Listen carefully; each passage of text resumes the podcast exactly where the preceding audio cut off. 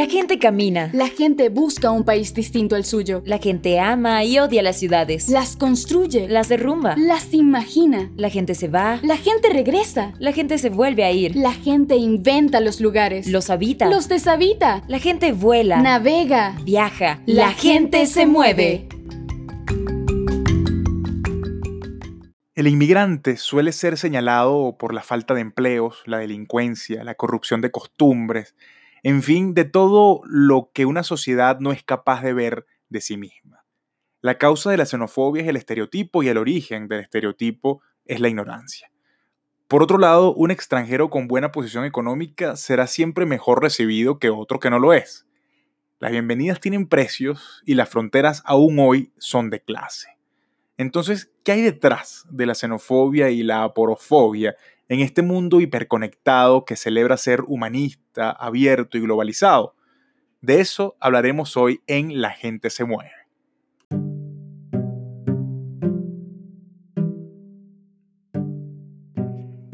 Este podcast es grabado en el centro de la Ciudad de México después de varias semanas de silencio y bloqueo creativo consecuencia de más de cinco semanas de confinamiento social en un ambiente extraño, distópico, testigo además del hartazgo de la gente que, como este servidor, hace un esfuerzo muy humano todos los días para sobreponerse al tedio y a la ansiedad. Un episodio nuevo los domingos por Anchor, Spotify, Apple y Google, entre otras plataformas, así que activen sus notificaciones, suscríbanse a este podcast y compártanlo después de escucharlo. Aquí hablaremos de la experiencia migrante, de viajes geográficos y emocionales, de extranjeros y exiliados, de ciudadanos de aquí y de allá, de temas de la actualidad humana desde una perspectiva íntima y micropolítica. Siempre detrás de las grandes noticias, en la médula de lo cotidiano, en los lugares donde se produce la vida. La gente se mueve es una ventana y un lente para analizar con otros enfoques lo que nos pasa en este mundo. Y yo estoy encantado de compartirlo con ustedes. Comenzamos. La xenofobia supone un rechazo inconsciente o voluntario a lo diferente.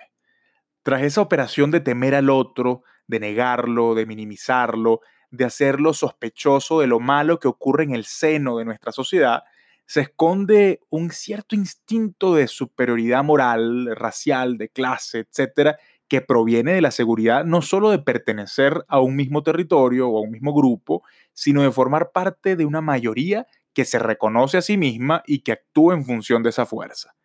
Más que temor, como pudiera conducir a pensar la etimología de la fobia, la xenofobia es un rechazo. Puede tomar expresiones agresivas o violentas, estar soterrada en el lenguaje, en las prácticas cotidianas, en las formas de relacionarse con ese otro que no pertenece a ese ecosistema de equilibrio moral, social y económico donde supuestamente la vida normal ocurre. Y ese rechazo comparte la misma raíz con las demás fobias de este siglo, la aporo, la homo, la trans, la xenofobia, la expulsión de la diferencia. Frases como yo acepto a los extranjeros, pero que no vengan a pedir limosnas ni a quedarse. A mí me gustan los migrantes, pero que no vengan a quitarles los trabajos a la gente de aquí. Me molesta que quieran reclamar derechos en un país que no es suyo. Además, hay que vigilar a los que entran ilegalmente y pretenden transferir sus malas costumbres e imponerlas en este país. El extranjero siempre es bienvenido mientras tenga capacidad de inversión o de trabajo en tal caso. De lo contrario, se convierte en una carga económica y un problema de salud pública. En todas esas frases que acabo de reproducir, con distintos matices y capacidades argumentales, está la sospecha de que el otro, en este caso el extranjero, el migrante, el refugiado, es decir, el que no es de aquí, trae algo malo. Puede comportarse de forma peligrosa o puede quitarle lo que a los nacionales les pertenece.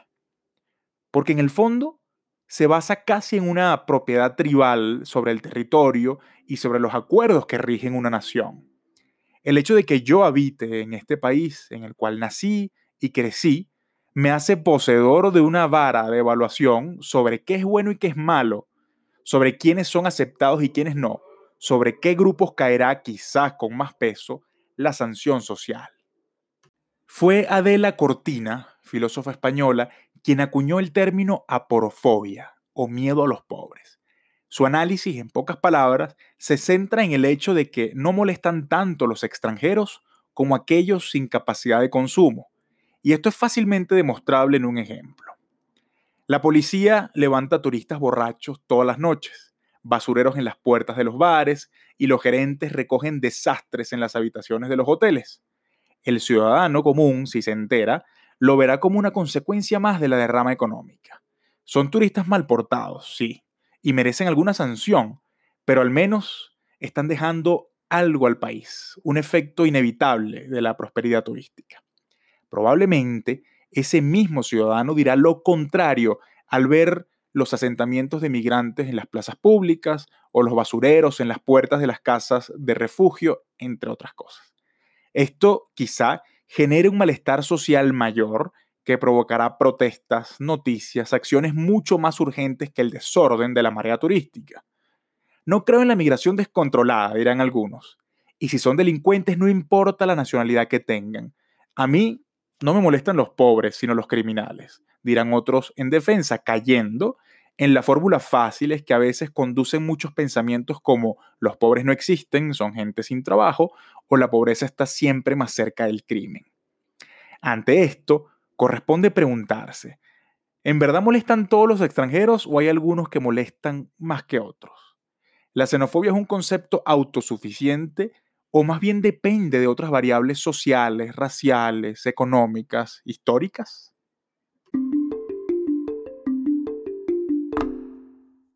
Mauricio Gaborit, en su texto La construcción social de la persona migrante como enemigo, dice, abro la cita, todas las teorías de la identidad social reconocen que el favoritismo endogrupal es esencial para simplificar la complejidad del mundo y hacerlo mediante la categorización social nosotros y ellos, y que toda persona busca una identidad social positiva basada en la pertenencia al endogrupo. Continúo la cita textual.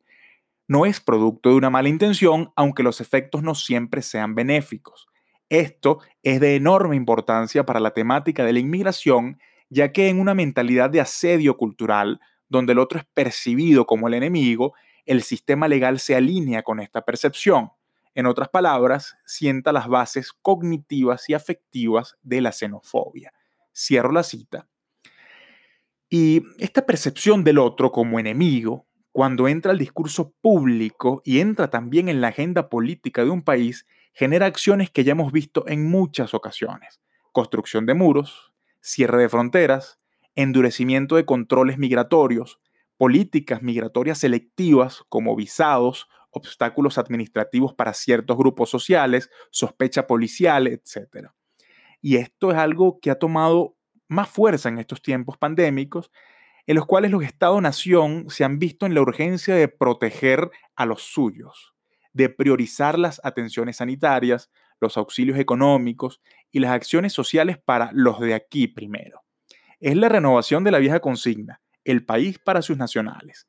Eso implica una enorme exclusión social que recae no solo en los estratos más desfavorecidos de la sociedad, sino en todos aquellos que no posean el signo de la tribu, la nacionalidad.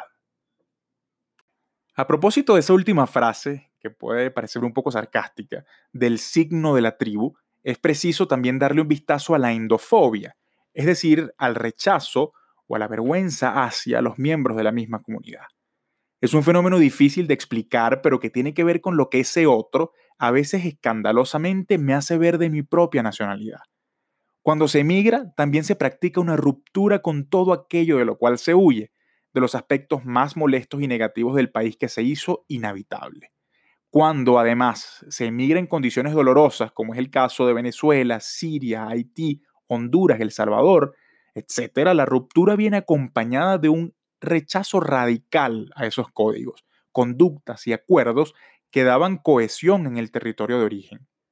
Por eso, cuando se manifiesta alguno de esos elementos en el cuerpo de un paisano, el rechazo se despliega al límite.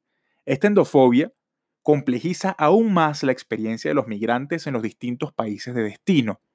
Se debilita la opción de hacer comunidad con paisanos emigrados se dificulta la asimilación colectiva en la sociedad de acogida y el desarraigo toma sus dos vertientes, hacia el origen y hacia el destino.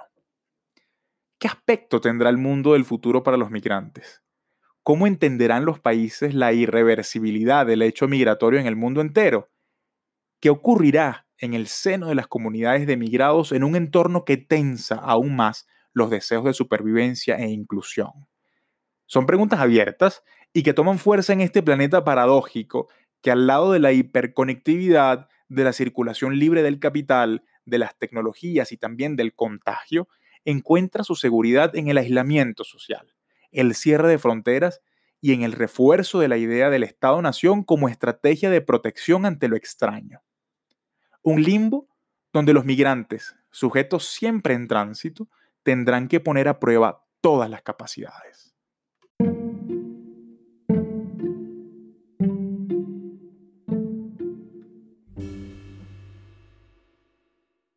Este episodio fue sobre la xenofobia, la aporofobia y la endofobia tres fenómenos que chocan a diario en la experiencia migrante y que dan cuenta de todos los miedos que se disparan al momento de encontrarnos con la diferencia. Un hecho complejo que merece miradas críticas para desentrañar esos elementos que dificultan las relaciones individuales y colectivas en el seno de una humanidad que hoy, más que nunca, se ha enfrentado al miedo de desaparecer. Antes de irnos, quiero preguntarte cómo lo vives. ¿Has tenido que enfrentarte a expresiones xenófobas? ¿Has experimentado tú, voluntariamente o no, ese rechazo por lo diferente? Suscríbete, comparte este episodio e invita a otras personas a que se unan a este viaje hacia los temas que nos mueven. Me encuentras como Zacarías Zafra en las principales plataformas digitales. Ahí tengo una bitácora abierta para comentarios, ideas, relatos, todo lo que quieras sumar a estas conversaciones. Mi propósito con este podcast es narrar el exilio en una forma que nos contenga a todos.